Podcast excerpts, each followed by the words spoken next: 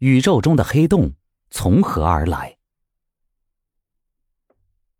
晴朗的夜晚，人们遥望星空，那些亮晶晶的小星星看起来没有什么个性，它们存在的唯一证据只是它们的明亮。然而，还有不发出亮光的星体，它们的意义更为重大。美国宇航局曾经发射了高能的天文观测系统，研究太空中看不见的光线。在发回的 X 射线宇宙照片中，最惊人的一幕是那些从前认为消失了的星体，依旧放出强烈的宇宙射线，远甚于太阳这样的恒星体。这证明了长久以来的一个怪异的设想：宇宙中存在着看不见的黑洞。黑洞形成的必要条件就是一个巨大的物体集中在一个极小的范围。晚期的恒星。恰巧具备了这样的条件。当恒星能量衰竭时，高温的火焰不能抵消自身的重力，逐渐向内聚合，原子收缩，牛顿法则起作用了。恒星进入白矮星阶段，体积变小，亮度惊人。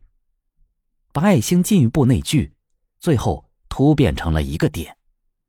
整个过程不到一秒，在我们看来。恒星就是消失了，一个黑洞诞生了。一个像太阳这样大的恒星，自身引力如此之大，可能最终收缩成一个高尔夫球，甚至什么都没有。由于无限大的密度，坍塌了的星体具有不可思议的引力，附近的物质可能被吸进去，甚至光线都不能逃脱。这是看不见它的原因。这个深不可测的洞，就被称为黑洞。科学家们相信，大多数星系的中心都有黑洞，包括我们身在其中的银河系。根据相对论，百分之九十的宇宙都消失在黑洞里，所以有一种令人吃惊的说法是：无限的黑洞乃是宇宙的本身。黑洞里面有什么？只能从理论上推测。假如一位勇敢的人驾驶飞船奔向黑洞，他感觉到的第一件事就是无情的引力。从窗口望出去，是周围星光衬托下的一个平底锅似的圆盘；飞得更近了，远方似乎宽广的地平线发出了 X 光，包围着深不可测的黑洞。光线在附近扭曲，形成了一个光环。这时，宇航员要返航。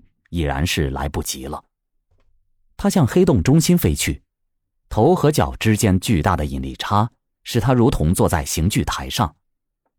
远在地平线五千公里以外，引力就把它撕碎了。那么，怎样才能在无际的太空中发现黑洞呢？天文学家利用光学望远镜和 X 射线观察装置，密切的注视着几十个双子星座。它们的特别之处在于，两个恒星大小相等，谁都不想俘获谁，因而互为轨道运转。如果其中的一颗星发生不规则的轨道变化，亮度降低或消失，有可能就是因为附近产生了黑洞。人类为探索黑洞付出了不懈的努力，最为成功的一次是在肯尼亚发射的第一颗。X 射线卫星观测系统，被称作“乌葫芦”。这个装置在发射后运行三个月，就感到天鹅星座的异常。天鹅座 X 一星发出的无线电波，使人们可以准确的测定它的位置。X 一星比太阳大二十倍，离地球八千光年。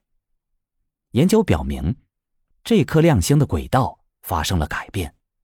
原因在于，它的看不见的邻居，一个有太阳五至十倍大的黑洞，围绕 X 一旋转的周期是五天，它们之间的距离是两千万公里。这是人类确定的最早的一颗黑洞体。自从哥白尼和伽利略以来，还没有一个关于宇宙的理论具有如此的革命性。